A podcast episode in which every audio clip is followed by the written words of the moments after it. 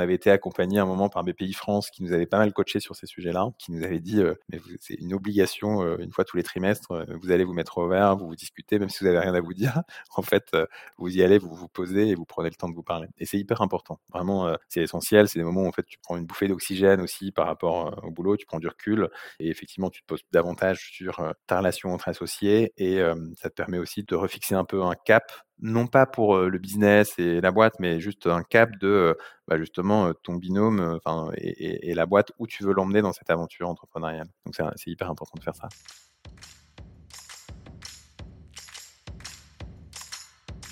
Bienvenue sur Comment t'as fait, le podcast de ceux qui veulent comprendre concrètement comment les autres ont fait. Je m'appelle Julien Hatton, je suis cofondateur de l'agence de communication BuzzNative et je vous propose de partir ensemble à la rencontre d'entrepreneurs et dirigeants passionnés et passionnants, pas toujours dans la lumière, mais qui font pourtant rayonner leur structure et leurs équipes. À ces profils au parcours non linéaire, audacieux ou encore atypiques, je n'ai qu'une seule envie, leur poser la question comment t'as fait?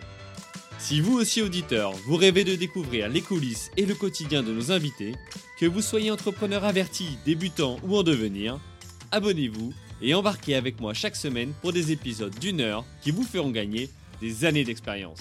C'est parti Bonjour chers autrices, chers auditeurs. Aujourd'hui pour ce nouvel épisode de la saison 2 du podcast Comment t'as fait les rencontres d'entrepreneurs, j'ai le plaisir d'accueillir Julien Niquet, cofondateur de la société Epsor, l'épargne salariale et retraite nouvelle génération. Salut Julien. Salut Julien. Alors Julien, on s'est connu par l'intermédiaire de Ludo. Alors Ludo, si tu nous écoutes, hein, un grand merci à toi, euh, qui au cours d'une discussion lors d'un déjeuner m'a dit je connais un gars, il a un super parcours, il est jeune, il a une super boîte, faut que tu le rencontres absolument. Il m'a donné ton nom et puis je suis allé voir le site internet de ta société euh, Epsor et j'ai découvert les services que tu proposes avec ton équipe autour de l'épargne salariale et retraite. Plein de choses à évoquer ensemble aujourd'hui. Tes précédents métiers, le coaching, pourquoi l'épargne salariale et retraite, la relation avec les banques, le modèle économique d'Epsor. Bref, un bel épisode devant nous et pour cela, je te propose qu'on évoque euh, ton parcours au, au, travers de trois grands chapitres que sont, dans un premier temps, comment t'as fait pour quitter le confort de ton job très bien payé pour te lancer dans entrepreneuriat. Ensuite, on évoquera comment tu as fait pour faire grandir la boîte alors que vous n'étiez que deux au départ. Et enfin, comment tu as fait pour gérer la crise de la Covid-19 et quels impacts sur ton activité. Ok pour toi, Julien? Super, beau programme. Allez, c'est parti. Alors avant de commencer, est-ce que déjà tu peux nous présenter Epsor en quelques mots? Avec plaisir. Epsor, euh, c'est l'épargne des salariés. Euh, en fait, on travaille sur des sujets très très sexy qui sont euh, l'épargne salariale et l'épargne retraite. des, des, marchés qui historiquement paraissent assez poussiéreux. C'est un marché B2B, c'est-à-dire qu'on s'adresse aux entreprises et on est en B2B2C dans la mesure où notre service s'adresse à leurs salariés. L'épargne salariale l'épargne retraite, c'est des super dispositifs euh, de partage de la valeur dans l'entreprise. Ça fait partie de la politique salariale des entreprises. Mais euh, on s'est lancé sur ce marché pour euh, venir apporter davantage de valeur aux salariés, l'utilisateur final on était parti du constat que pour la majorité des, des salariés d'une entreprise, euh, l'épargne salariale, l'épargne retraite, c'est un peu du chinois. Les gens sont hyper loin, savent pas forcément comment utiliser ces dispositifs. Et du coup, on est venu euh, disrupter, pour employer un mot, euh, un mot un peu à la mode, mais dépoussiérer ce marché. Ok, bah écoute, très bien. Alors, tu vas nous expliquer en, détail ton, ton, parcours, comment tu en es venu à, à, fonder cette, cette société. Mais déjà, une question que je pose à tous mes invités, c'est pourquoi Epsor? Qu'est-ce que ça veut dire ce nom? Pourquoi Epsor? C'est une bonne question. Euh, c'est pas forcément la, la je, vais, je vais du coup te révéler un secret qu'on révèle euh, pas à tout le monde, mais Epsor, ça veut en vrai pas dire grand chose. D'accord. En fait, le premier nom d'Epsor, euh, c'était Prosper, on peut, on peut le dire maintenant. C'était même Purpose avant d'être euh, euh, Prosper, mais le, le, nom commercial qu'on envisageait était Prosper. Et en réalité, on s'est fait attaquer sur le nom. Enfin, voilà, le nom était utilisé par quelque chose qui était un peu proche, et donc par sécurité, on a, on a préféré changer de nom. C'est assez difficile de trouver un nom au début de ton entreprise à un moment où tu dois à la fois trouver un nom de domaine disponible, ce qui est en fait déjà, déjà assez compliqué, ce qui est un peu une tannée. donc tu vas trouver un nom de domaine disponible et tu dois trouver un nom qui euh, puisse faire du sens sans en faire trop. Et donc on a fait un anagramme en simplifiant, euh, en simplifiant quelques lettres et on est tombé sur Epsol en un brainstorm d'équipe assez rapide et on est resté sur ce nom qui, euh, pour certains, peut signifier épargne salariale ou retraite, épargne salariale en or. Enfin voilà, a posteriori, on a des clients qui imaginent plein de choses. En vrai, c'est juste un anagramme simplifié de Prosper. D'accord, bah écoute, merci pour ta sincérité et transparence sur, sur le sujet, mais ça m'intéresse toujours de, voir comment on a abouti à la création d'un nom et comme tu l'as dit, dans des temps où c'est hyper compliqué de trouver de la disponibilité de nom de domaine ou, ou auprès de l'INPI notamment. Ok, donc tu vas nous expliquer comment vous avez créé cette, cette société avant, avant, même d'aller définir son nom. Mais avant tout ça, j'aimerais que tu nous expliques un peu ton parcours, d'où tu viens et comment tu as, as, commencé ta carrière. je vais essayer de faire, faire court sur ce sujet et de pas, pas trop pour dire, mais déjà j'ai appris que j'étais jeune, hein, tu m'as présenté comme jeune tout à l'heure, ça m'a fait plaisir. J'ai, moi, un parcours assez classique sur le plan scolaire. j'ai fait classe prépa, une école d'ingé à Lille. J'avais grandi dans un environnement très très très très loin de la finance. Hein. J'ai grandi dans un environnement agricole très éloigné de ça, mais un milieu entrepreneurial en l'occurrence, malgré tout, puisque mon père était son propre son propre chef. Et je pense que ça a germé et, après dix ans d'expérience professionnelle, ça a eu besoin de s'exprimer. Et moi, pendant dix ans, donc j'ai travaillé dans un grand groupe, c'était Société Générale, où j'étais à l'inspection générale. C'est un espèce de cabinet d'audit et de conseil interne au PSG. Donc je passais beaucoup de temps en France, à l'étranger, sur différents métiers. Tu passes du crédit conso en Grèce à la banque d'investissement à New York, où tu étais dans une forme d'audit de ces différents métiers. J'étais à la direction de ce service à la fin pendant 3-4 ans. C'était 10 années passionnantes, mais, mais j'avais une folle envie de, de, quitter un grand groupe pour, pour entreprendre. Et donc, c'est ce qui m'a amené derrière à créer Epsor avec Benjamin, mon associé que j'avais croisé, croisé pendant mon parcours chez Société Générale. De ce que je comprends, tu as quand même beaucoup bougé. Tu parlais de Grèce, de New York. Ton, métier t'a emmené à finalement voyager. Exactement. En fait, le, premier métier que j'ai fait pendant ces 10 années, du coup, à l'intérieur duquel il y avait enfin, différents métiers, tu évolues fortement dans ce, type de parcours. C'est une forme de, de gradué de programme à la française.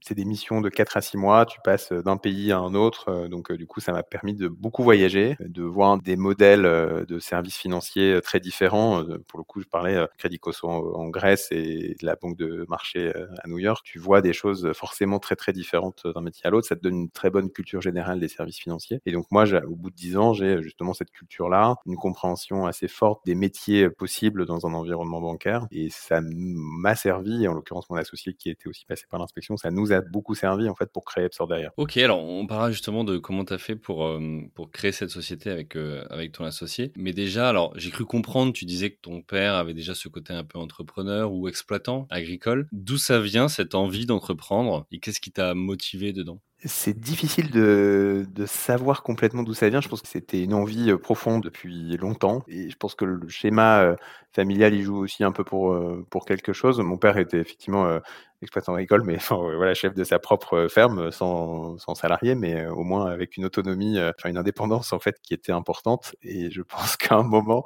j'avais en tout cas toujours cultivé une forme d'autonomie et de, enfin j'avais besoin quand même. Enfin j'aime bien, j'aime bien, j'aime bien l'idée, j'aime bien voilà, cette forme de, de leadership et d'autonomie est, importante pour moi. Et donc je pense que ça c'était, c'était présent, ça s'est nourri. Et en fait il y a un moment où voilà, j'avais vraiment besoin d'assouvir ce besoin, d'assouvir cet appétit-là. Et quand je me projetais, euh, je devais avoir 32, 32 ans quand je suis, je suis parti de la SG. Je me, quand je me projetais un peu dans les, dans les années suivantes, je me disais, bah, en fait, voilà, il faut que j'y aille maintenant. Sinon, à la fois, je suis très bien payé, j'ai un poste hyper satisfaisant, j'ai des perspectives de carrière, mais en fait, voilà, il y a quelque chose que j'ai besoin d'aller assouvir, que j'ai besoin de, de remplir et, j'avais besoin de, de, sauter le pas en l'occurrence. Et quand tu as commencé ta carrière, est-ce que tu t'étais dit, je fais un sprint de 10 ans et après, je vais me lancer en entrepreneuriat ou c'est venu au fur et à mesure? J'ai souvenir d'avoir échangé avec mes potes de promo. Euh, j'étais presse de BDE euh, dans mon école. Et on, a, on, a, gardé. Un, je, je, les salue parce que souvent ils se moquent de moi parce que ça leur arrive d'écouter les podcasts auxquels, auxquels je participe. Donc, euh, si s'ils m'écoutent, je leur fais, je leur fais un petit coucou. Mais j'ai souvenir d'avoir échangé avec deux d'entre eux à, à, la fin de notre notre école et en disant, bah, de toute façon, c'est sûr que dans dix ans, on aura tous monté une boîte. Et ils m'avaient tous regardé en disant, bah non en fait. Bah, voilà. Et non, enfin pas forcément. Et effectivement il y en a quelques-uns d'une de, promo, enfin voilà, de notre promo à l'époque, qui l'ont fait. Je pense que c'est de plus en plus le cas. Je pense que l'entrepreneuriat est vraiment euh, beaucoup euh, plébiscité, encouragé, favorisé, donc c'est super. Mais c'est vrai que, bon, mine de rien, ça fait quand même déjà quasiment 15 ans que je suis sorti d'école. Moi, à ce moment-là, en tout cas, je me projetais déjà un moment dans le fait d'y aller. C'était juste que j'avais besoin euh, de l'idée, que ce soit le bon moment. Et quand même, je pouvais en avoir envie en sortant d'école. J'avais pas forcément le sujet sur lequel partir. J'avais pas forcément de bagage, même comment dire, d'entreprise en fait, de, de, de, compréhension de l'environnement de l'entreprise. Et puis, euh, puis même tout simplement financièrement, je je me sentais pas de, de, de partir sur, sur, sur ça. J'avais un crédit sur le dos. C'était quand même pas la meilleure façon de se lancer des, dans, dans, le monde entrepreneurial. Ouais, et pour autant, tu vois, on peut aussi se dire, dix ans après, euh, tu es peut-être installé avec une famille, avec un niveau de vie. Tu disais, j'étais bien payé. Donc, tu as quand même quitté ce confort-là pour se lancer dans l'entrepreneuriat. C'était quoi ton contexte à ce moment-là? Mon contexte, c'est c'est effectivement, j'étais marié, un enfant et un deuxième enfant qui est né au moment où je quitte SG. Donc oui, installé, mais en fait, j'avais la conviction et on, parle souvent avec mon associé parce qu'on avait on a eu ce même euh, sentiment là la conviction qu'on prenait pas de risque en fait. C'est à dire que c'est c'est étonnant de se dire ça mais on a la chance quand même euh, en France d'être euh, bien accompagné quand on veut se lancer dans un projet entrepreneurial. Donc ça laisse quand même une forme de, de un sas en tout cas de sécurité pendant pendant quelques mois avant de, de savoir si ça fonctionne et d'être complètement enfin en tout cas de, de voilà. C'est un sas qui est important c'est hyper utile ça rassure et puis surtout, sur mon, en fait, je me suis toujours dit, on s'est toujours dit que sur sur mon CV, en fait, ce serait valorisé. C'est valorisé, valorisé maintenant de prendre du risque, de, se lancer dans une, une aventure entrepreneuriale. Et voilà, j'aurais pas de difficulté à retourner derrière dans un grand groupe ou enfin dans un plus petit groupe, mais en tout cas dans une entreprise avec le bagage que j'avais pu accumuler pendant les dix premières années et avec cette expérience-là. En tout cas, je me suis jamais dit que c'était que un risque pour ma carrière et, et du coup un risque financier, c'est-à-dire que j'étais assez confiant dans le fait de pouvoir retrouver finalement l'environnement, le niveau de vie que je pouvais avoir. Enfin voilà, financièrement, c'était pas un sujet. Et puis j'ai aussi la chance, mon associé de son côté pareil, d'avoir voilà une, femme qui qui fait partie de l'aventure en quelque sorte. Hein, c'est important. Enfin le conjoint en l'occurrence dans ces moments-là, enfin et, nos deux conjoints respectifs sont hyper essentiels dans le fait de pouvoir se lancer dans l'aventure parce qu'à un moment ils acceptent quand même, euh, même si euh, pour nous, on se dit, mais non, c'est pas risqué. Pour eux, bah si, en fait, ça l'est quand même un petit peu, puisque s'il y a un problème, ils assurent quand même euh, une partie de la couverture, en tout cas. Et, euh, et donc, c'est quand même un, un projet qu'il faut, qu'il faut pas, enfin, en tout cas, quand on est en couple euh, ou avec une famille, qu'il faut, qu'il faut évidemment pas lancer tout seul. Ouais, et qui impacte potentiellement tout le, tout le foyer. Exactement. C'est sûr que pour le coup, ça impacte quand même, impacte tout le monde. Donc, Ok. C'est intéressant de voir justement cette perspective que tu as, alors qui peut être d'ailleurs un peu plus anglo-saxonne, qui est de dire bah, euh, mettre sur mon CV que euh, j'ai tenté l'aventure entrepreneuriale, ce sera un plus. Là où effectivement, il y a encore quelques années en France, avant que ce soit valorisé comme, comme aujourd'hui l'entrepreneuriat, euh, c'était plus bah, potentiellement des, des grands risques d'échec. En tout cas, c'était la perception qu'on pouvait en avoir. Que, donc c'est intéressant. Ok, donc là tu te dis à 32 ans, euh, je vais me lancer en entrepreneuriat. Faut que je trouve une idée, faut que je trouve un associé ou pas d'ailleurs. Est-ce que tu t'étais dit je vais faire, euh, je vais lancer une boîte tout seul ou tu t'es dit tout de suite non, ce sera avec quelqu'un? Clairement, euh, jamais seul pour moi. Enfin, c'est de, de, ma personnalité, je, je, je, me connais quand même relativement bien et ceux qui me connaissent le savent. seul, je suis malheureux, donc c'est pas, c'était pas envisageable pour moi. Et puis même dans la conception de l'entreprise que j'ai. Pour moi, l'entreprise, c'est une aventure collective. Mais, tu vois, il y a plein de gens qui se lancent en freelance et tout ça. Je, respecte fortement ça, mais je pense que moi, je pourrais, enfin, voilà, je me, je me reconnais pas forcément dans ce modèle-là. Moi, ce qui me fait kiffer, ce qui me fait vibrer, c'est, c'est d'emmener un collectif. C'est vraiment le truc qui me drive au quotidien. Et du coup, je n'envisageais pas de lancer ça seul. Et le fait est que avec Benjamin, Benjamin était encore, lui aussi était chez Société Générale, il y était encore. Et en fait, le jour 1, en fait, on a échangé sur le projet ensemble. On avait déjà euh, réfléchi ensemble sur des projets d'entrepreneuriat. Et donc, euh, voilà, c'était et une idée et un moment qui était venu, en l'occurrence pour moi, de me, lancer, et l'envie de le faire aussi avec Benjamin, donc compte avec Benjamin, où on savait qu'on était assez complémentaires tous les deux, qu'on avait cette envie commune de, se lancer sur ce projet. D'accord, donc vous aviez déjà, euh, peut-être d'abord euh, sur le temps de la boutade, et puis après de manière plus sérieuse, dit tiens, un jour on lancera une boîte ensemble, et, après là est venu le moment d'avoir l'idée concrète et, de se lancer. Comment ça s'est fait concrètement? Tu dis ok, je pose ma dème, ou je demande une rupture, ou puis on y va, ou vous avez maturé le projet avant? En fait, euh, moi j'ai beaucoup de difficultés à faire deux choses euh, en même temps. Donc, euh, en fait, j'ai réussi à négocier avec avec ma femme le fait de prendre un congé sabbatique qui n'a jamais été sabbatique en l'occurrence, mais un congé au moment de, en gros, Noël 2016. Mon deuxième fils est né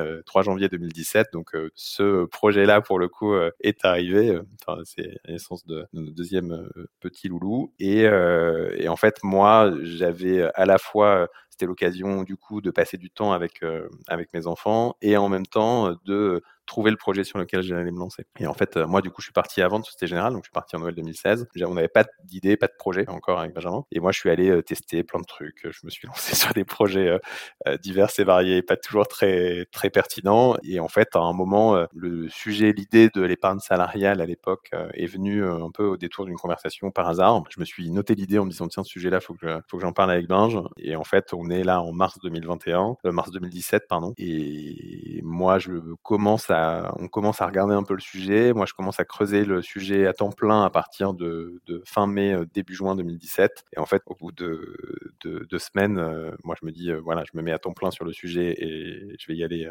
complètement. Et là, il y, a une petite phase où je dis à Binge bon, c'est maintenant, faut y aller, c'est maintenant, faut y aller. Donc lui, il a fallu, il a fallu quelques semaines pour qu'il puisse se libérer aussi de, ses engagements. En l'occurrence, il était encore, il était encore en contrat. Moi, je bossais à temps plein le jour et lui bossait à temps plein le soir, le week-end, les vacances. Enfin, voilà. donc, euh, donc, on a commencé euh, l'aventure à deux, mais avec euh, un setup au début un peu, un peu de transition et, assez rapidement, il, est, il était lui-même à temps plein. On a pris notre premier stagiaire en, en octobre, je crois, septembre-octobre. D'accord. Et vous aviez été lancée. déjà travaillé ensemble ou vous étiez collègues, mais sans être liés sur les dossiers? On était surtout des potes issus, enfin voilà, on était plutôt potes qui s'étaient connus dans un environnement professionnel. On avait déjà eu l'occasion de travailler ensemble, mais pas tant que ça en réalité.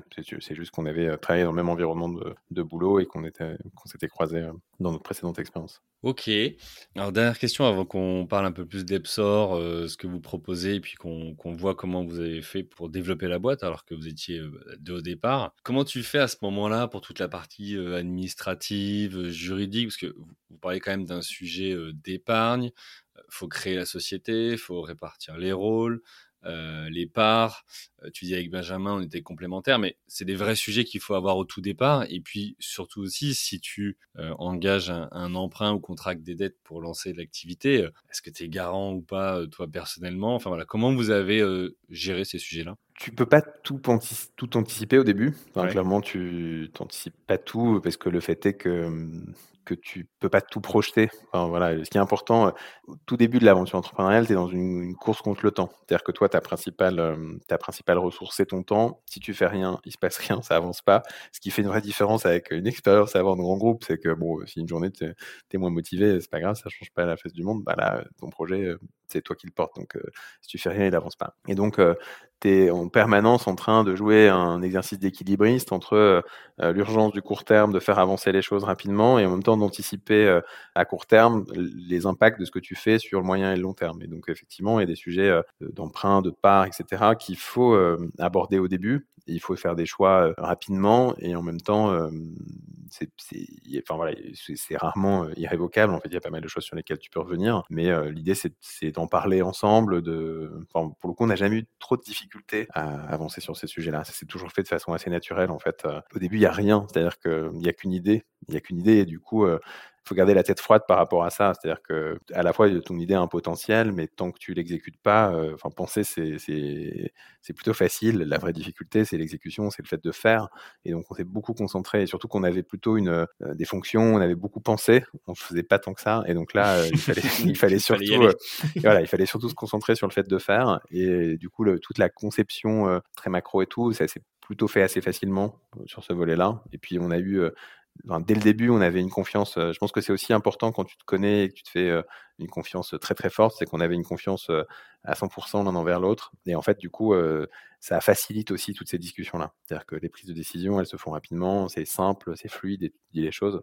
là où c'est vrai que parfois quand tu te connais pas, que tu trouves un associé, enfin, tu as à chercher un associé que tu connais pas, euh, tu dois te, un peu te sentir, te renifler et te dire, bon, en fait, est-ce que j'ai envie de travailler ensemble? C'est aussi un petit peu plus dur. Tu, voilà, là, tu as aussi plus de sécurité à mettre, sans doute, euh, sur, sur pas mal d'aspects, notamment les sujets, par exemple, euh, répartition du capital et tout ça. Pour le coup, vous êtes un duo, donc ce couple d'associés, tu parlais tout à l'heure des, des, conjoints dans la vie perso, mais là, c'est aussi un couple d'associés. Vous, vous, avez des moments, vous, d'entretien de cette relation d'associés ou de temps où vous prenez du recul, où vous parlez peut-être de ces sujets-là, où vous évoluez ensemble pour pas tout le temps être focus, euh, la tête dans, dans le guidon? Oui, oui, non mais oui, on en a. Non, non, non, non, justement, oui, on en a. Et en fait, euh, quand on ne prend pas le temps de, de se poser un peu, d'aller se mettre au vert pour euh, parler de ces sujets-là, on se rend compte que tu vois, tu, peux avoir des sujets, des grains de sable qui sont là et qui, euh, qui amènent moins de fluidité parfois sur certains échanges parce que il y a des choses dont tu n'as pas, pas parlé, parce que c'est pas du day-to-day, c'est pas euh, des sujets business et tout. Donc c'est important de prendre ce temps-là. Et pour le coup, on le fait assez régulièrement. On va se mettre au vert. On, a, on avait été accompagné un moment par BPI France qui, euh, qui on était dans un programme d'accélération de BPI France. Ça nous avait enfin, qui nous avait pas mal coaché sur ces sujets-là euh, et qui nous avait dit euh, mais c'est une obligation euh, une fois tous les trimestres, vous allez vous mettre au vert, vous vous discutez, même si vous n'avez rien à vous dire.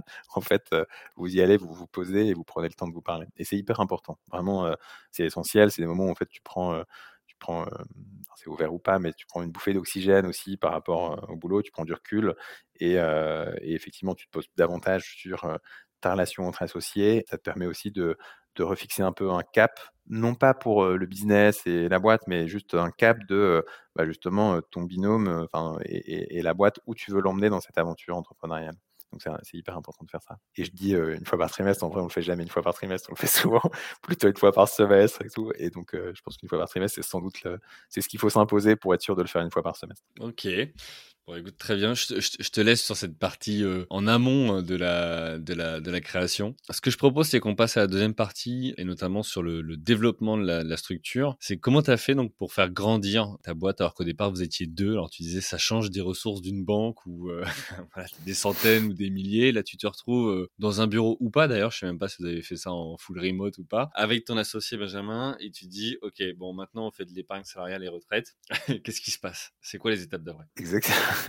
il, y a, beaucoup, beaucoup d'étapes. Ça me, la, question sur, euh, sur le bureau euh, me, me, rappelle à cette période où on était euh, dans le salon de bain ou dans le mien ou, dans, ou chez mon beau-frère. Enfin bref, on, alternait, on, était, on, faisait en sorte de se réunir, mais, mais évidemment sans bureau au tout début. Assez rapidement, quand même, quand on a, on, a dû trouver une équipe et en particulier sur tout le volet développement tech en fait de la solution qu'on avait imaginée. et donc là, ça nous amène à janvier 2018. Donc pendant six mois, on est en mode un peu nomade, un peu partout là où là où il y a de la place. Et donc au bout de six mois, on a les premiers salariés ou stagiaires qui nous rejoignent. On a un, salarié associé qu'on a qu'on a onboardé qui portait toute la tech, notre fameux CTO qui qui est arrivé en janvier 2018 avec premier stagiaire sur la tech, assez des freelances. Et en fait, à, ce moment-là, on a pris des bureaux pour, pour être capable aussi de se réunir pour les équipes. On n'a pas fait de remote pendant les premiers temps. Et donc ça, c'est une période où c'est encore hyper fragile, où c'est des ascenseurs émotionnels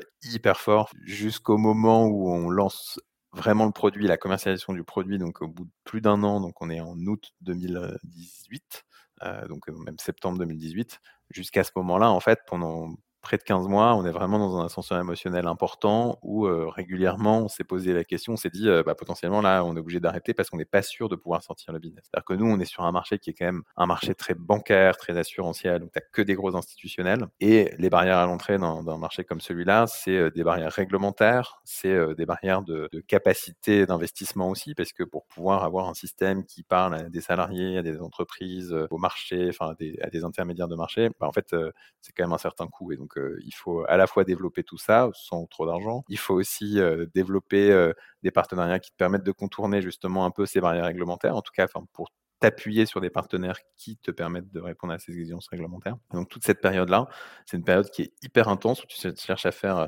ton fameux MVP. mais ce MVP en fintech, il existe qu'à moitié. Pour une fintech, un MVP, il euh, faut que ça fonctionne en fait.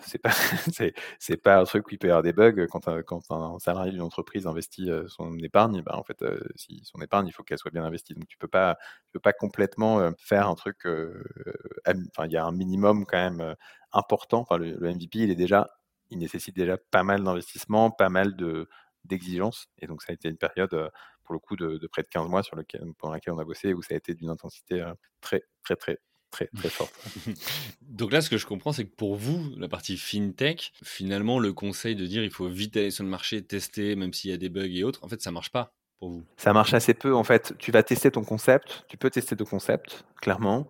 tu vas tester, tu vas rencontrer des entreprises, tu, tu, tu, tu, vends un produit qui n'est pas complètement là pendant un moment, tu dis mais si on va pouvoir faire ça et voilà, tu n'as pas grand chose à montrer au début. Tu peux faire faire des tests à des gens sur une plateforme de test, mais en fait c'est pas c'est pas leur argent, c'est pas du vrai, mmh. c'est pas du vrai. Et donc en fait oui, dès que tu es vraiment dans enfin voilà, tu fais monter tes premiers clients, tu es forcément sur, un, sur quelque chose qui fonctionne et il faut assurer une pérennité puisque l'entreprise qui va signer chez toi au début, euh, elle te dit bon ok, je veux bien vous accompagner, je trouve votre idée super, euh, je crois en vous, c'est super les gars. Bon par contre, euh, vous disparaissez, il se passe quoi en fait pour, pour mes collaborateurs, pour mes salariés? Donc il faut aussi que, que tout ça soit anticipé et, c'est aussi parce qu'on a pour le coup anticipé ça assez vite et parce qu'on a trouvé des partenaires super pour pouvoir faire tout ça que, que ça a été possible. C'est dingue parce que tu, m'as ôté plein de questions de la bouche avec la manière dont tu as présenté finalement le, le modèle ou le, le, marché. Mais quand tu regardes, tu te dis, ils sont dingues les deux parce que vous lancez sur une plateforme techno, vous n'êtes pas tech, dans un marché réglementaire, sur un temps long où les gens qui euh, investissent leur épargne, c'est pour dans 20 euh, ans, 30 ans euh,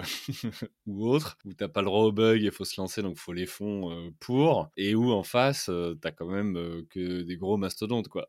tu dis, vous n'avez pas pris le projet le plus simple. C'est vrai, c'est vrai, mais je sais pas pour, je sais pas te dire pourquoi on a, non mais on s'en rendait pas complètement compte en fait. Je pense qu'on avait, euh, on avait une euh, l'intuition de départ en fait. Enfin, notre intuition a toujours été, euh, il y a un truc à faire, c'est sûr, il y a un truc à faire sur ce marché, et on a, on a des atouts importants pour pouvoir le faire. On n'est mmh. effectivement pas tout, on n'est pas des techs, tu vois, il y a pas mal de choses, mais en tout cas, on a une capacité à comprendre comment venir se faire une place sur ce marché. Et il faut qu'on aille s'entourer. Et donc, on a besoin de partenaires, d'une équipe qui, soit, soit avec nous pour pouvoir faire ça.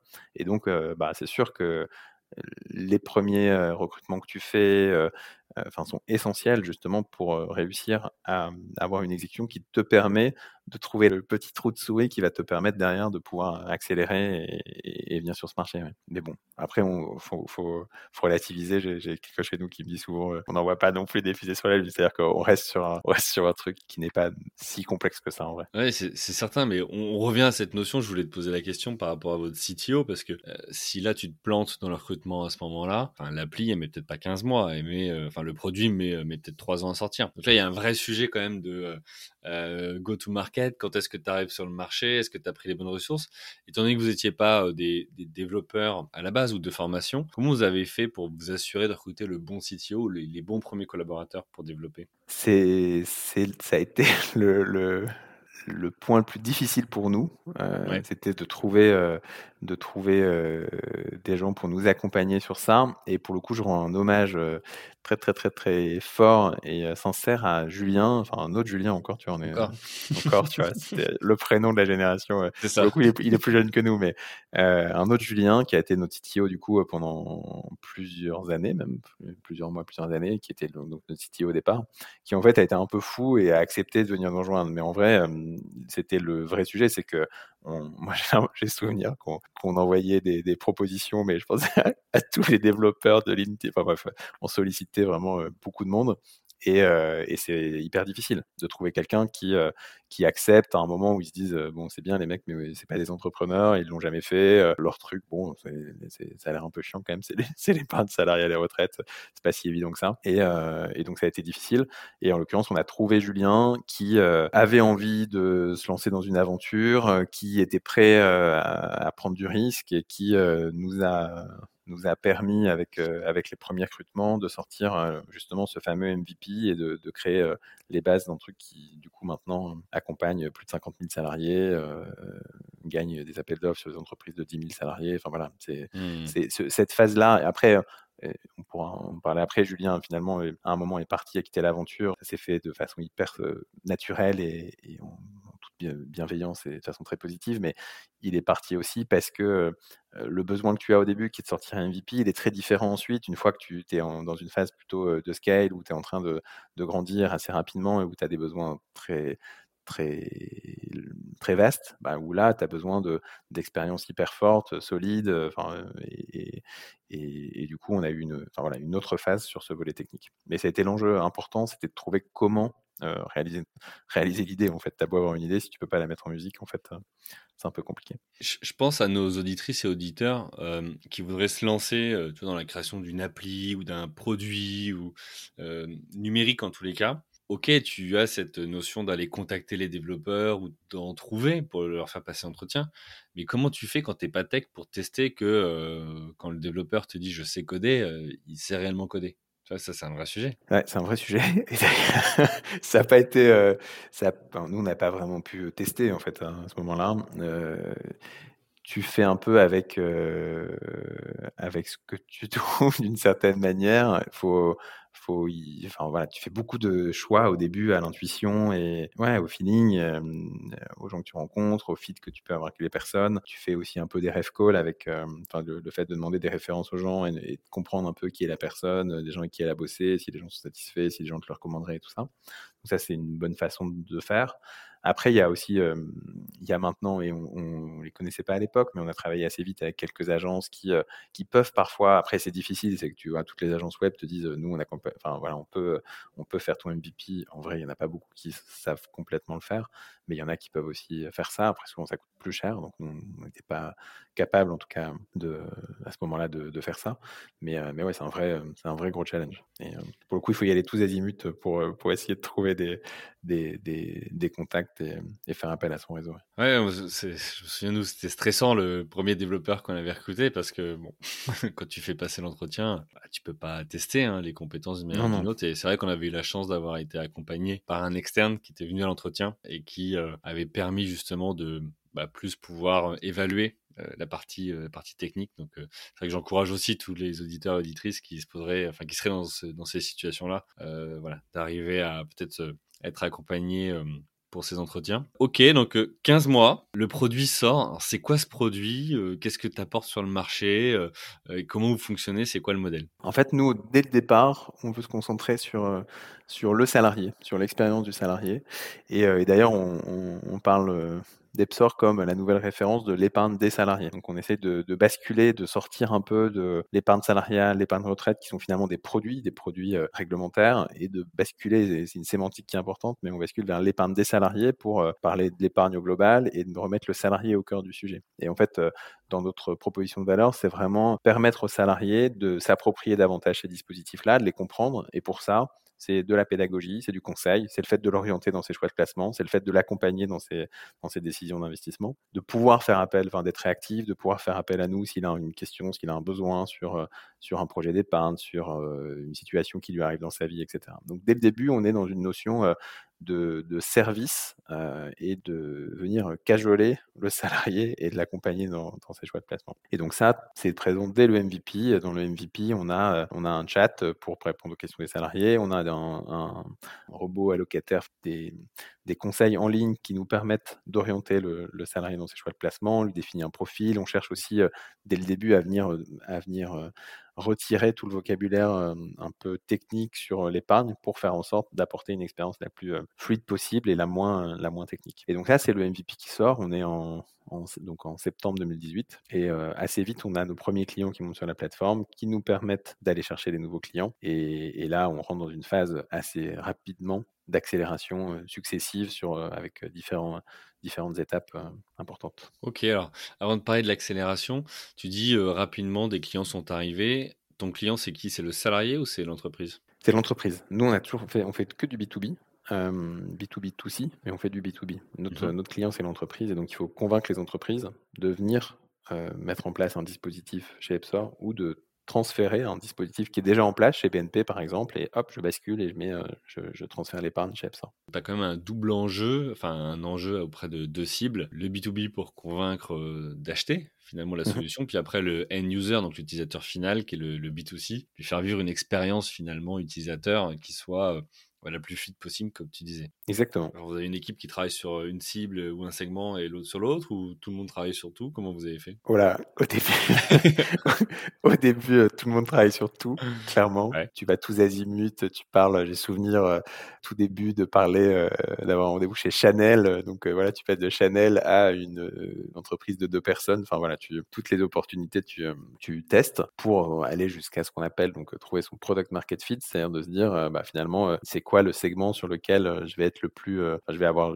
ma proposition de valeur fait le plus de sens et euh, sur lequel je vais être en capacité de pouvoir, euh, de pouvoir euh, avancer d'un point de vue commercial. Et donc ça, c'est une période euh, assez, là encore, avec pas mal de moments d'ascenseur émotionnel où tu as l'impression que ça peut avancer, ça peut aller vite. En fait, on est sur des cycles de vente qui sont assez longs, enfin, et ça, tu le découvres aussi au fur et à mesure, mais on était sur du euh, 3, 6, euh, voire 6, 9 mois euh, dès le début. Et donc, euh, quand tu as un premier rendez-vous, tu as l'impression que ça peut aller hyper vite. Puis en fait, euh, bah voilà, on est sur un process, euh, enfin sur un métier où ça va prendre du temps. Où ça prend du temps parce qu'on est rarement cœur de métier, enfin sur, sur- on est rarement sur la première des priorités de notre, de notre interlocuteur. Et donc euh, voilà, il faut accepter que ça puisse prendre du temps. Et T'as une saisonnalité aussi? Non, pas vraiment. Euh, Un, un petit peu sur une partie de notre métier, quand on équipe des entreprises, donc des entreprises qui n'ont pas de dispositif, c'est un peu saisonnier. Il y a deux périodes dans l'année où euh, c'est plus intense, mais on va avoir du, de l'activité à peu près tout le temps. Et la majeure partie de notre activité qui consiste à, à remplacer finalement euh, des solutions bancaires déjà existantes, pour le coup, ça, ça se fait tout au long de l'année. Ok, parce qu'on pourrait penser que c'est lié aussi au, au- à la performance ou au résultat de l'entreprise, et donc plutôt euh, en fin d'année, par exemple. En fait, on a, nous, euh,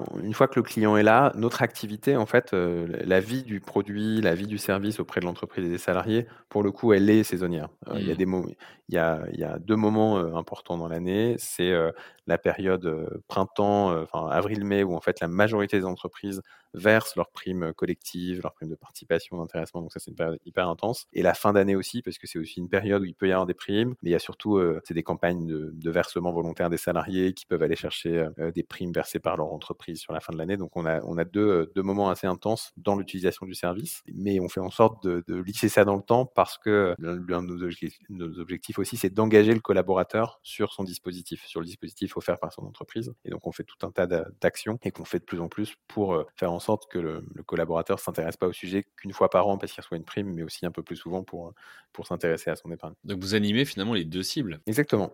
Exactement. On anime le B2B et le B2C. Pour le coup, maintenant, alors au départ, euh, c'était pas le cas.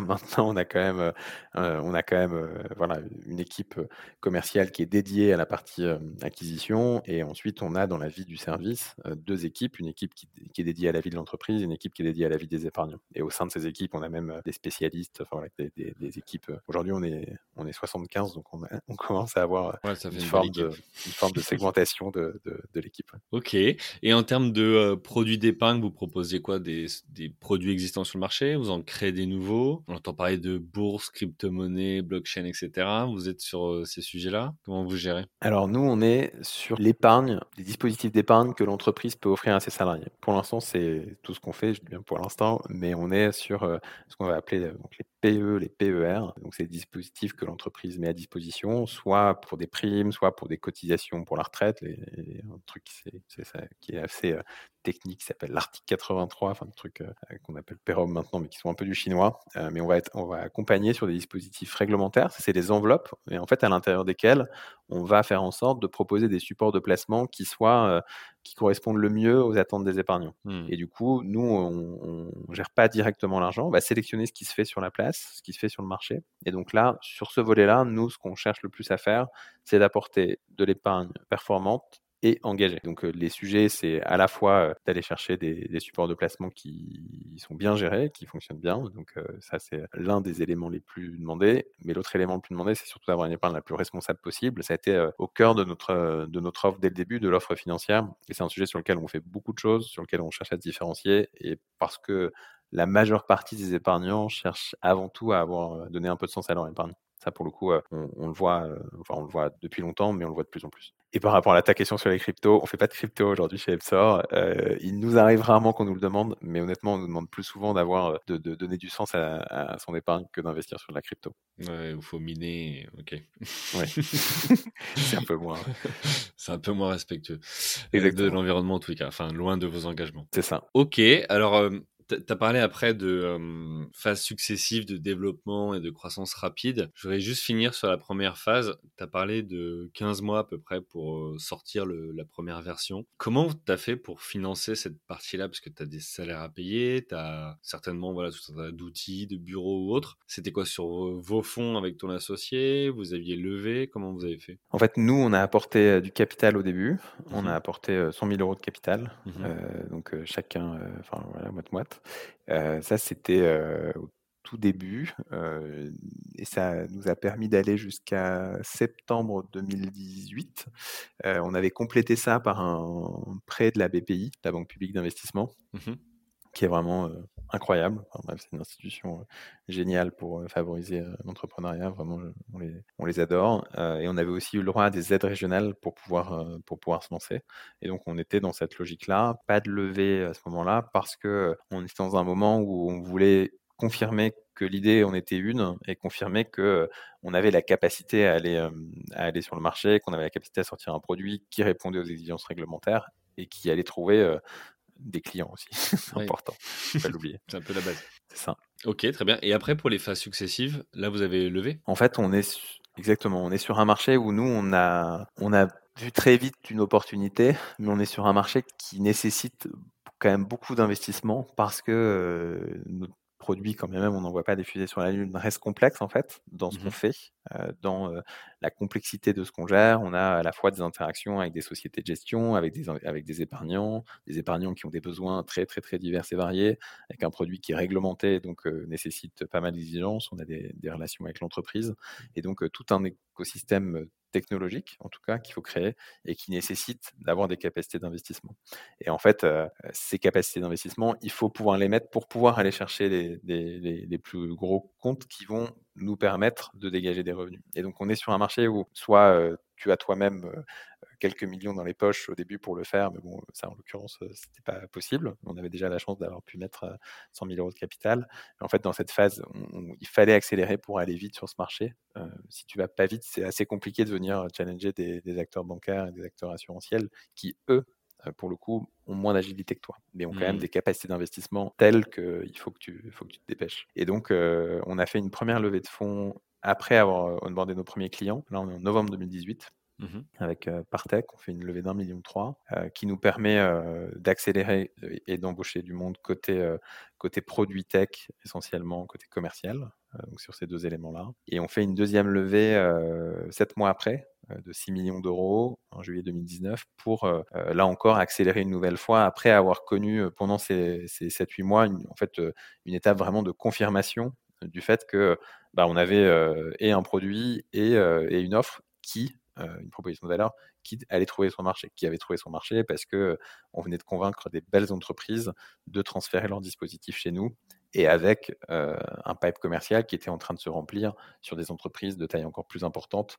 euh, et des opportunités encore plus importantes, des paniers moyens et un chiffre d'affaires qui, qui, pour le coup, légitimaient le fait de faire des investissements sur ce marché. Et c'est quoi leur intérêt à ces entreprises de vous donner finalement cette mission de gérer pour eux? En fait, leur, leur intérêt, il est tout aussi... Je, vais faire un parallèle, c'est comme euh, quand toi tu passes, alors je vais essayer de pas faire de mauvaise presse, mais quand tu passes d'un acteur euh, hyper euh, traditionnel et parfois poussiéreux, tu vas passer à un acteur en ligne qui va te permettre, pourquoi autant de gens ouvrent un compte chez Boursorama et, et vont pas forcément uniquement dans leur agence, c'est qu'en fait, tu vas avoir une simplicité et tu vas avoir un, un, outil digital qui va te répondre à tes, à tes besoins. Euh, tu le fais parce que c'est souvent euh, un peu moins cher et c'est aussi beaucoup plus moderne. Ça te permet en tout cas de, de, de mieux t'approprier ces sujets-là et de pouvoir les gérer sans te prendre la tête, en fait, tout simplement. Et l'objectif pour l'entreprise, l'entreprise, elle, elle, a sur ces sujets un budget hyper conséquent, pas pour nous, mais pour ses salariés. Elle verse des mmh. Primes parfois, c'est un pan hyper important de la masse salariale. vois, ça, représente un, pourcentage assez élevé, mais c'est pas hyper bien valorisé parce que le, salarié, il, vit une expérience qui est pas très agréable. Il doit faire des choix. en fait, il sait pas du tout faire des choix d'investissement dans des supports de placement. Franchement, pour la majorité des gens, ils ont aucun intérêt pour le sujet, ou même s'ils en avaient un petit peu, ils comprennent pas forcément.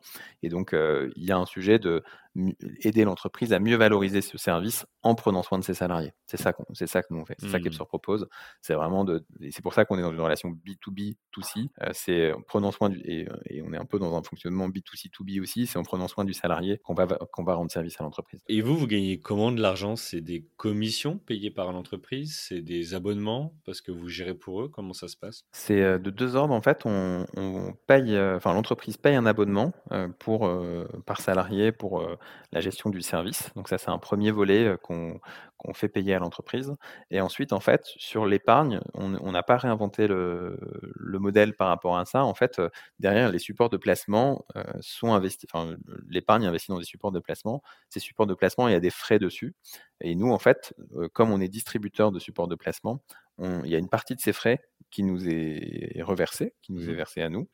et ça, pour, il y a deux choses. C'est un, c'est une pratique de place hyper courante depuis toujours. Sauf que ce qu'on fait, c'est qu'on affiche de façon très transparente à l'épargnant ces niveaux-là, ce que perçoit EPSOR.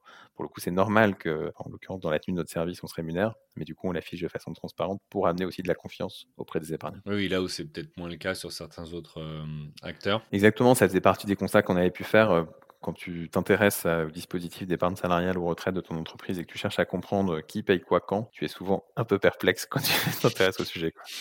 ok. Euh, donc là, tu parlais de euh, novembre 2018, euh, la deuxième levée, c'est ça, si je ne me trompe pas? Novembre 18, première, juillet 19, la deuxième. Ok.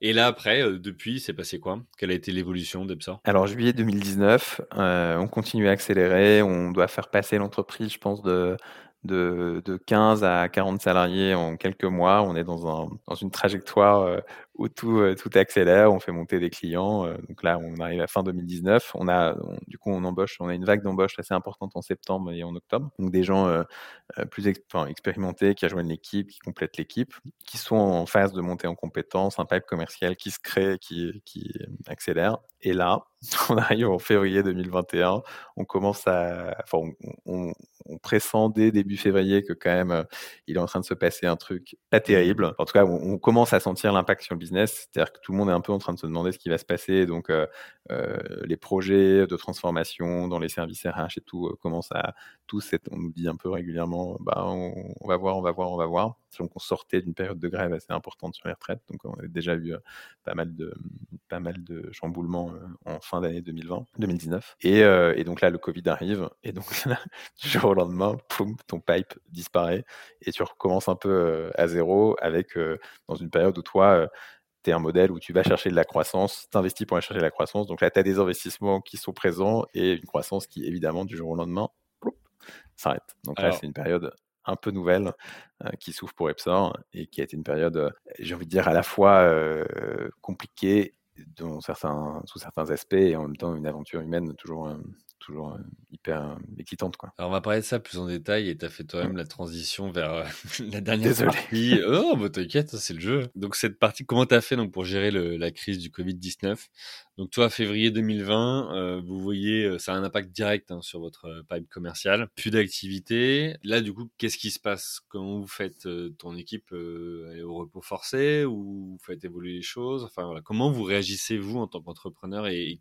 collectif? En fait, à ce moment-là, notre principale inquiétude, c'est de ne pas casser le bateau. En fait, on a, j'ai jamais fait de voile, mon associé a jamais fait de voile, on n'est pas du tout des, des, marins, mais en fait, on a utilisé euh, pendant toute cette période l'analogie du, bateau en disant, euh, et, c'est, on est sur, euh, sur un bateau en pleine tempête là, euh, on a un équipage avec nous, une équipe qui est avec nous, qui nous fait confiance. Et en fait, ce qu'ils attendent de nous, c'est self-control. Quoi. C'est-à-dire que, et pour le coup, j'avais eu l'occasion, et je rends hommage ici à Didier Vallée, qui, qui est un de nos administrateurs maintenant, qui est l'ancien numéro 2 de Société Générale. Et j'avais vu des jours de grosse crise pour Socgen et je le trouvais d'un sang-froid incroyable et il m'avait dit, je ne suis pas sûr qu'il s'en souvienne, il m'avait dit en même temps, ça sert à rien, voilà, ça sert à de s'exciter, si je m'excite, ça va juste faire peur aux gens et créer plus de plus d'angoisse. Donc c'est garder son sang-froid, c'est c'est faire en sorte de ne pas casser le joujou, donc c'est faire attention à tes coûts, aux finances évidemment pendant cette période, et c'est surtout rassurer l'équipage, rassurer l'équipe, ne pas garder son sang-froid et leur expliquer ce qui se passe, oui, c'est une tempête. Clairement, il y a une grosse tempête. C'est pas comme si euh, ils s'en rendaient pas compte. Hein. Ils sont tous euh, confinés du jour au lendemain chez eux. Donc, euh, c'est un, tu penses à eux, c'est les rassurer, les protéger. Et aussi leur dire la vérité hein, sur ce qui se passe. Le fait que le pipe commercial se vide du jour au lendemain, ils s'en rendent quand même assez bien compte. On avait eu la chance de contractualiser des très beaux clients juste avant le confinement, et donc on était quand même concentré sur le fait de travailler sur ça pendant le début du confinement. Donc ça, ça enfin voilà, l'activité s'est pas arrêtée non plus. On avait plein de campagnes d'intéressement de participation pour les clients, donc il y avait quand même plein de choses à faire. Mais sur le logique, la croissance va plus être là. Bah, du coup, il, il fallait acter le fait que pendant au moins les 3-5 mois qui allaient venir, ça allait être compliqué. Sans savoir ça, combien de temps ça allait durer, évidemment. Donc, euh, si on avait su combien de temps ça allait durer, on aurait peut-être pris parfois d'autres décisions, mais à ce moment-là, tu sais pas. Et donc, euh, communiquer, communiquer euh, à l'équipe hyper régulièrement. On avait notre point météo, donc toutes, les, toutes les semaines avec l'équipe, on était face à eux en visio, évidemment, pour répondre aux questions, pour toujours donner la météo de ce qu'on voyait, pour expliquer les décisions qu'on prenait. On a utilisé l'activité partielle sur une bonne partie des commerciaux parce que la majorité venait d'arriver et donc euh, voilà, pouvait honnêtement, n'était pas forcément suffisamment formé pour être capable d'aller essayer de créer des nouvelles opportunités. Et en revanche, on a beaucoup travaillé sur l'offre, sur le marketing de l'offre, sur notre noto. On a développé des nouvelles façons de parler à nos cibles. Euh, et honnêtement, ça a, été, euh, ça a été hyper salvateur au fond, parce que ça nous a permis de créer aussi à ce moment-là de nouvelles opportunités et de créer le pipe qui allait nous permettre d'être prêt à la reprise. L'objectif, c'était que l'équipage soit à la fois protégé, mais soit conscient de ce qui se passait dehors pour que le moment venu, en fait, on soit capable de repartir et de repartir bien plus vite que, que les autres acteurs qui étaient sur leur gros paquebot, pour le coup, et, un paquebot qui était aussi chahuté, mais qui évidemment avait pas de, il n'y a pas de question de pérennité. Et vous avez eu du coup des départs dans l'équipe ou vous avez pu On n'a pas eu de départ dans l'équipe. On a eu, alors on avait pas mal de gens qui étaient en période d'essai, donc il y a eu des périodes d'essai rompues, mais qui auraient été rompues sans doute dans, un autre, enfin voilà, il n'y a pas mmh. eu de, on s'est pas dit voilà, on coupe tous les sujets. Il y a quelqu'un qui est arrivé, qui était chez nous depuis quatre jours et qu'on a gardé, enfin qui est encore chez nous aujourd'hui, hein, mais qui s'est retrouvé en activité partielle. Évidemment, la personne n'avait même pas été onboardée, n'avait pas été complètement formée, donc forcément c'était compliqué. Mais c'est une personne qui est encore là aujourd'hui et qui, qui, je pense, je pense que tout le monde a été assez attaché à cette période finalement. Enfin, c'est une période aussi, je crois beaucoup à ces, moments compliqués où en fait ça crée une émulation assez forte parce que une émulation assez forte et ça cristallise le collectif. C'est-à-dire que tu te souviens de cette période de tempête, c'est des moments qui sont pas évidents. Euh, honnêtement, c'était c'était une période quand même euh, épuisante pour, euh, pour Benjamin et moi. Faut, faut pas, pas se leurrer, c'était pas non plus une partie de plaisir tous les jours. Mais c'est des moments forts dont tu te souviens et qui, et qui crée un collectif assez important. Et vous avez maintenu le télétravail ou, euh, ou tout le monde est retourné au bureau maintenant? Alors le bureau euh, a réouvert euh, post-confinement, mais évidemment, enfin, le télétravail a été maintenu. D'abord, il était obligatoire pendant une bonne partie de l'année qui a suivi le premier confinement. Donc pour le coup, il y a, y, a, des gens qui sont venus beaucoup moins. Et puis maintenant, on a, on a aussi, enfin, on a des embauches en full remote. Enfin, là, ça aussi, pour le coup, fait évoluer tellement de choses que oui, le, le, la vie de l'entreprise aujourd'hui. Euh, enfin, et au moment du, Covid, on n'était pas aussi nombreux, mais aujourd'hui, on est, euh, on est 75. Euh, bah oui, on a, une, on a une population d'agents qui sont en full remote. tout le monde a 10 jours de télétravail par mois qu'ils peuvent poser quand ils le souhaitent. Donc, c'est c'est un autre mode de fonctionnement, clairement, ça n'a plus, plus grand chose à voir. Et qu'est-ce qui t'a fait évoluer justement dans l'animation du collectif ou de l'équipe? Est-ce que du fait que maintenant vous ayez du full remote et peut-être des gens qui ne sont pas tous basés au même, dans la même ville, vous avez beaucoup plus de temps de team building ou de séminaires ou de réunions communes ou comment c'est quoi votre vision là-dessus? Bah, il faut réussir. Un truc qui est sûr, c'est que c'est plus facile d'avoir tout le monde en présentiel ou tout le monde en remote que d'avoir un modèle hybride. Le modèle hybride, il est plus compliqué parce que finalement, il faut toujours trouver l'équilibre entre, entre tout ça. Notre conviction, c'est quoi qu'il arrive, il faut des moments de, de collectif euh, forts et réguliers. Euh, et c'était pas évident, euh, honnêtement, pendant ces derniers mois d'en faire parce que tu avais beau euh, pouvoir aller dans un bureau, réunir tout le monde dans un espace et pouvoir avoir un moment euh, où tu peux vraiment, euh, enfin, je veux dire, euh, retirer le masque, parler et tout. C'est pas si, c'était pas si évident de pouvoir organiser ça, mais on a régulièrement fait des choses. Enfin, à la fin de fin du printemps dernier, on a fait un séminaire là de trois jours en septembre. franchement, ça, ça, a permis, voilà, à tout le monde de, de se retrouver vraiment. Et, et, et l'idée, c'est de faire ça assez régulièrement. Alors malheureusement, on peut pas faire ça si souvent que ça parce que c'est quand même pas négligeable non plus en termes de coûts, hein, mais, euh, mais, l'idée c'est aujourd'hui d'avoir un modèle un peu, un peu hybride aussi, où euh, ceux qui veulent venir au bureau viennent au bureau, ceux qui veulent pas y venir n'y viennent pas, et en fait d'avoir des moments où tu te retrouves assez régulièrement, soit par équipe, enfin, voilà, pas forcément tout le monde tous ensemble, mais par équipe, par, enfin, par thématique pour, pour créer du lien. C'est hyper important. Enfin, pour nous, le lien, en tout cas, essentiel. Ok, écoute, très bien. Alors là, on a parlé de la, de la partie plutôt interne. Si on, on se focalise maintenant sur les, les clients, est-ce que sur la période, tu as vu justement des clients qui épargnent plus par peur et parce qu'ils dépensent moins, ils font moins de choses, ou au contraire, euh, qui euh, se sont dit, euh, faut que je récupère tous les fonds à gauche à droite parce que je préfère les avoir, je sais pas, en physique sous mon matelas ou, sur un autre compte. Est-ce que vous avez observé des choses avec vos data? Alors, on a côté entreprise vu des choses très, il y a des entreprises qui ont beaucoup souffert, on a des clients qui ont beaucoup souffert, il y a des clients qui, au contraire, pour eux, Covid a été une opportunité d'accélération. Il y a des clients qui, qui allaient encore mieux, qui ont fait des années exceptionnelles. Donc ça, c'était assez divers, mais c'est important parce que derrière l'usage que va en avoir le salarié va aussi être différent. C'est-à-dire que si euh, ton te verse, enfin, voilà, coupe le dispositif et que tu n'as plus que ton stock d'épargne déjà accumulé, c'est différent que si euh, tu vas avoir une prime qui va continuer à être versée. donc euh, des choses assez différentes côté entreprise. Et côté salarié, en fait, on a, perçu très vite pendant le confinement un vent de panique, pas forcément chez nous, parce que en fait, on, on, a vraiment été très proactif dans la communication à nos épargnants, à nos salariés, très très vite sur le pont pour s'assurer que côté client, il n'y avait aucune difficulté, il n'y avait aucune crainte sur Epsor, sur, euh, enfin, sur l'épargne.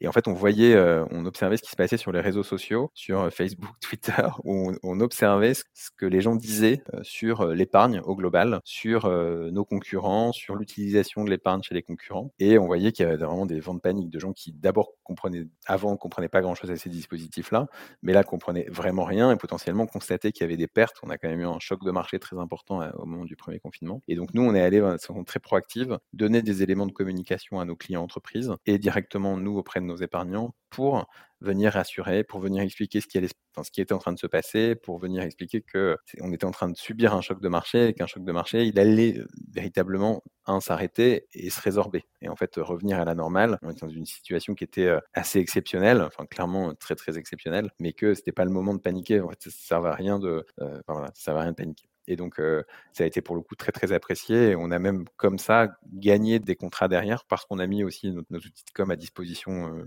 de nos prospects en leur disant bah, n'hésitez pas à l'utiliser parce que ça peut, ça peut vous servir. Et du coup, il y a des entreprises qui, du coup, derrière nous ont dit merci pour ça, merci pour. Voilà, ça a été aussi une façon pour nous de, de créer des opportunités auprès de nouveaux prospects. Et tes investisseurs Comment tu as fait à ce moment-là? Parce qu'ils ont mis de l'argent dans l'entreprise, l'activité s'arrête ou baisse en tous les cas. Comment tu fais pour gérer cette période-là? C'est euh, là encore de la pédagogie, je dirais. En fait, c'est important de, c'est important d'expliquer les choix que tu fais, de rassurer sur les choix que tu fais, et en même temps, bah, c'est sûr que il y a un peu de, on est dans une période où tout le monde se demandait, enfin, si on se souvient à titre individuel quand même. Enfin, moi, j'ai pas un souvenir non plus si horrible que ça de cette période, mais c'est quand même un moment où tu as du mal à te projeter, en tout cas dans tes, dans tes projets, à voir ce qui va se passer à un horizon trois semaines, quoi. Donc forcément, quand tu as fait un investissement dans une entreprise et que toi, tu as toi-même des investisseurs, hein, puisque c'est ce qui se passe pour un fonds qui investit chez, nous, euh, bah forcément, tu as aussi toi-même bah, des comptes à rendre, des sujets, des inquiétudes, et donc il peut y avoir une forme de, de, un peu d'angoisse par rapport à ce que par rapport à ce qui se passe chez Epson. Et donc nous, une pédagogie importante à faire. On a eu, bah, on a eu des moments forcément de discussion un peu un peu houleux hein, sur cette période-là. Nous, on était dans une logique aussi où tu es chef d'entreprise, tu as, des gens qui comptent sur toi, qui, enfin voilà, tu vas pas tu vas pas mettre tout le monde dehors parce que parce qu'il parce qu'il y a un, coup de, un coup de tempête, clairement pas. Et du coup, sur ça, on a été un très favorisé par le gouvernement. Enfin, franchement, il faut rappeler que le gouvernement a mis en place des mesures en France qui ont été géniales et qui ont permis justement de traverser cette période-là, dire sans heure, hein, parce que c'était quand même pas si évident et ça avait quand même des impacts financiers, mais en limitant l'impact financier de cette période compliquée. Et donc, on a utilisé les outils, on a utilisé l'activité partielle, voilà, on a, on a, fait un PGE, on a eu cette période, enfin voilà, on a, on a utilisé tous les outils. Et vis-à-vis des investisseurs, je dirais pédagogie. J'ai un des partenaires dans des fonds, je me souviens, qui m'appelle pour, pour, pour juste me dire T'inquiète pas, ce que vous faites, c'est génial, enfin, ça va passer c'est pas grave. Il faut mmh. pas, faut pas, faut pas douter, ça va passer, c'est super. Je me souviendrai longtemps cet appel de Philippe qui était vraiment hyper, hyper supportif j'ai aussi souvenir d'autres d'autres échanges, pas avec lui, mais, mais un peu un peu plus euh, chahuté, mais c'est normal. Enfin, c'est chacun est dans son rôle, c'est la vie du c'est la vie aussi du business. En fin compte, dès lors que tu fais rentrer des, des gens euh, à ton capital, qui enfin dans l'entreprise, qui investissent dans l'entreprise, ils, ils, ont un droit de regard et, ils ont un avis à donner, donc c'est normal. Et, ça, la contradiction, elle est importante. Ok, alors on, va finir sur euh, des perspectives plutôt. C'est quoi l'ambition à terme de Epsor? Vous êtes où dans 5 ans ou 10 ans? C'est très simple, on est la référence de l'épargne. non mais on, on, euh, on, se le souhaite, on se le souhaite. Non mais euh, aujourd'hui il n'y a pas de, il a pas d'acteur euh, de référence en fait, si tu, web, enfin tech sur sur les sujets d'épargne. C'est pas, c'est un sujet qui est qui est compliqué l'épargne parce que les gens ont un rapport difficile à ça. Il y a des sujets de sécurité, il y a des, enfin voilà, il y a, plein de sujets et donc c'est difficile de venir bousculer ce marché. Mais en l'occurrence, on est on est très très convaincu du fait que voilà, on est sur une trajectoire aujourd'hui de, de, forte croissance. Euh, on, va, on accompagne des, entreprises euh, incroyables. On parlait de BPI France qui, a basculé, qui est un de nos clients maintenant. On accompagne toute l'institution. On a des clients comme euh, l'établissement français du son qui fait plus de 10 000 salariés. On est, est chez Roland Berger, Bain. Enfin bref, on a des, clients superbes qu'on est ravis d'avoir et qu'on remercie pour leur confiance. Et on continue sur une trajectoire forte qui va nous permettre de devenir cette référence euh, de l'épargne des salariés et, plus largement de l'épargne. On est assez convaincu. En tout cas, c'est ce, ce qu'on construit. Euh, et ça, ça passe par euh, à la fois le fait d'aller chercher des clients, ça passe aussi par une proposition de valeur qui soit plus moderne. Je ne parle pas d'un point de vue que technologique, mais mmh. aussi sur, sur le sujet de l'épargne responsable dont je te parlais tout à l'heure. Je pense que c'est un vrai, un vrai sujet de différenciation et un vrai sujet d'acquisition pour nous. Parce qu'en fait, on, a, on a sur ce sujet-là et une promesse et une capacité à la mettre en œuvre. Merci Julien, on va euh, euh, suivre ça de près, euh, l'évolution d'Epsor. il me reste deux questions à te poser. La première, c'est pour toi, ça veut dire quoi entreprendre ou être entrepreneur? J'avais pas, j'avais pas la question. Mais dis-toi, je vais te donner quelques secondes de réflexion pour te donner le contexte. C'est en, discutant avec Aude que je vais bientôt interviewer où on a parlé de ce sujet-là et je lui dis, mais tu vois, après 40 épisodes, j'ai pas, je crois, posé une seule fois la question à des entrepreneurs de qu'est-ce que ça veut dire pour eux entreprendre ou être entrepreneur. Donc t'es le premier, je suis désolé. non, non, non, non mais c'est une bonne question et en fait je, je, je, réfléchissais euh, à dire un truc spontané, mais quand tu me dis ça, moi je vois, il y a un mot qui me vient tout de suite euh, en tête, c'est équipe. Dans ma conception, il y a ça, il y a le fait de, enfin je dirais euh, équipe et construire. C'est le fait de construire, le fait de de développer quelque chose qui, qui te ressemble aussi au fond de d'y mettre tes valeurs. La différence entre parce que tu peux construire une équipe aussi sans entreprendre, tu peux le faire dans une entreprise, enfin dans un grand groupe, etc. Mais en fait, tu as la possibilité de mettre ce que tu es dans un projet, dans un projet collectif. Et ça, c'est génial. franchement, c'est une aventure de ouf. D'accord. Un dernier conseil à partager à nos auditrices et auditeurs qui nous écoutent? Je, je, dis souvent qu'il faut y aller, quoi. en tout cas, il faut, il faut oser, il faut oser y aller. C'est super, euh, c'est génial. Et au, et au pire, euh, et au pire, ça fonctionne pas, mais c'est pas grave.